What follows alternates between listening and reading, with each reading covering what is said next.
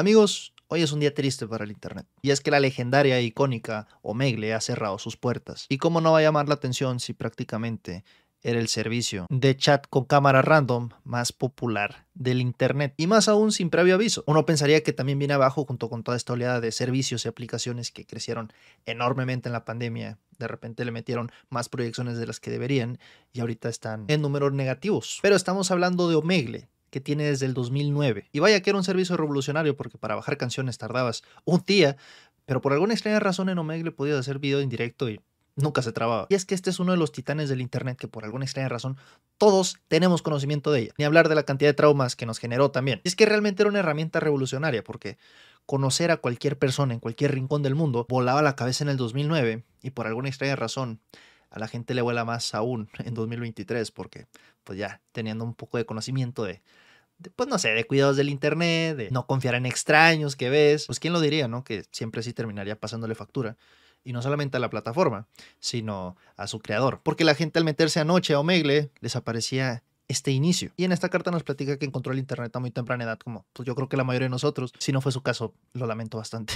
Y que para él fue sorprendente toparse toda esa información que existía en este vasto mundo que es la World Wide Web. Y cuenta que esto lo hizo fascinarse por el conocimiento, pero que encontró dificultades para tener estas conversaciones de la misma manera que podría hacerlo en Internet, buscándolo o en foros. Y también nos da a entender que básicamente era un niño genio, ¿no? O sea, creó unos cuantos programas ahí de código abierto y que también era un ávido fan de Wikipedia. Un poco ñoño el chavalo, pero pues la gente que tuvo computadora pero no acceso a internet se podría identificar con él, como yo, de utilizar Encarta y darle vuelta y vuelta y vuelta porque pues no había más que hacer. Y que él al apoyar estos proyectos y ver cómo se iba consolidando el Internet como lo conocemos, junto con su curiosidad de conocer el mundo, de saber más de todo, ¿no? Le quiso facilitar al Internet y al mundo esa urgencia, ¿no? De compartir lo que traigas. Pero, y creo que pues esto es un gran paréntesis en su historia, él eh, fue abusado de niño y esto solo hizo que se amplificara más su fobia social y encontrar el Internet como su lugar seguro. Y que una de las razones, por más irónico que suene ahorita a lo mejor, como han cambiado los tiempos, a pesar de no hacerse ilusiones, ¿no? Porque pues obviamente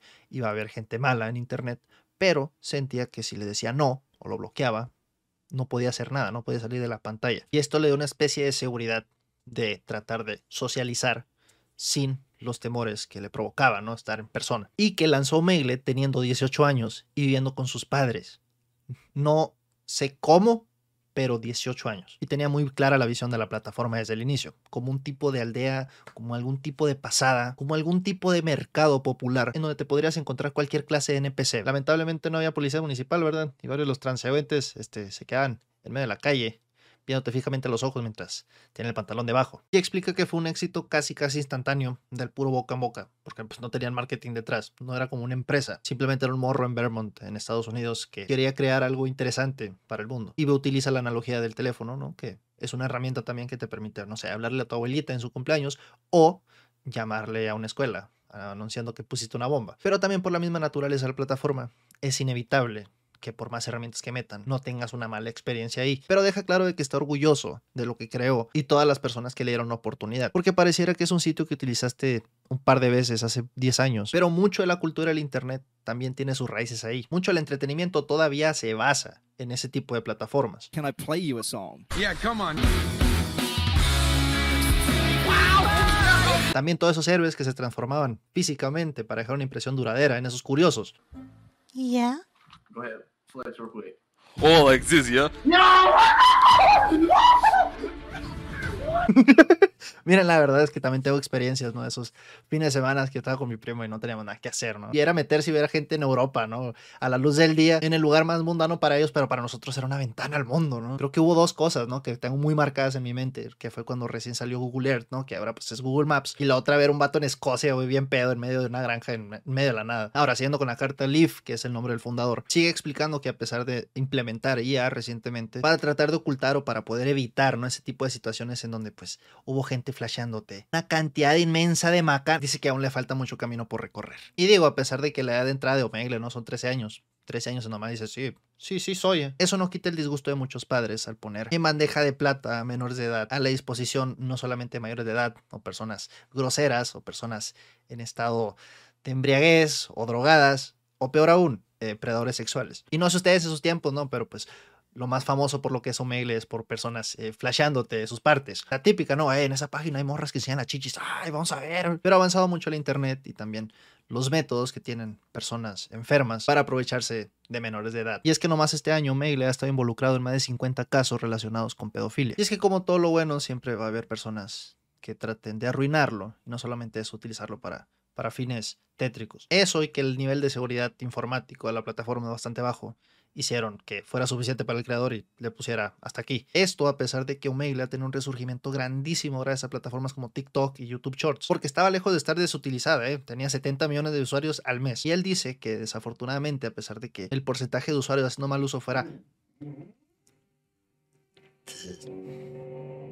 y dice que desafortunadamente, a pesar de que los usuarios que hacían mal uso a la plataforma o uso indebido era un porcentaje mínimo, no quita que los riesgos sean reales y que ha provocado mal. Y que el estrés y que los gastos operativos de Omegle y más metiendo estas tecnologías para tratar de evitar esto está siendo insostenible. Así que mejor le va a dar cuello antes que le dé un ataque al corazón antes de cumplir 30. O sea, me está diciendo que el creador de Omegle tiene mi edad.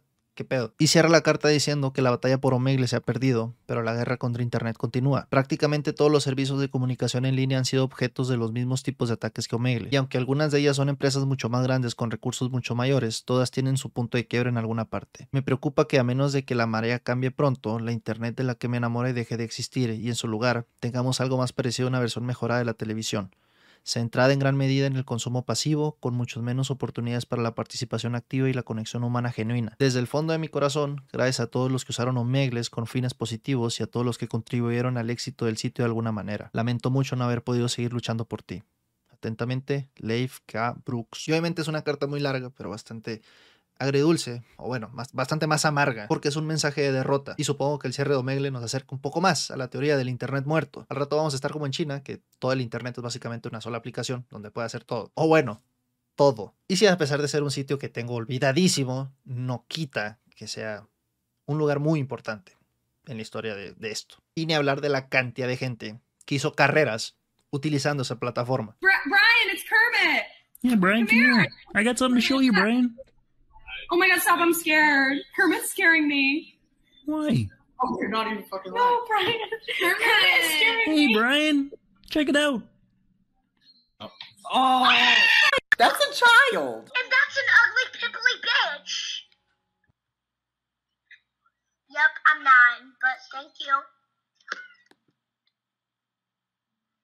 Me. No, weón, qué weá. Hola. Ah. Conchetumare, me asusté.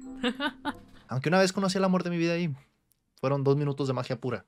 Era de Italia, no recuerdo su nombre, pero donde quiera que estés, te mando un saludo. Pero bueno, eso no quita que la impresión que tengan todos de esa plataforma y los recuerdos sean negativos. Pero por alguna extraña razón la noticia duele. Duele, pero pues era necesario. Para bien o para mal, como dice el creador, el internet ya no es lo que era. Y bueno, no es el final de todo. Existen plataformas como Charroulette y bueno, ya no recuerdo las demás, pero dudo que caen los videos de troleando extraños, ¿no? Pero bueno, ¿tú qué opinas al respecto? ¿Cuál fue tu recuerdo más preciado en Omegle? Déjame en los comentarios. Yo fui el cabrón, nos vemos en la siguiente. Sobres.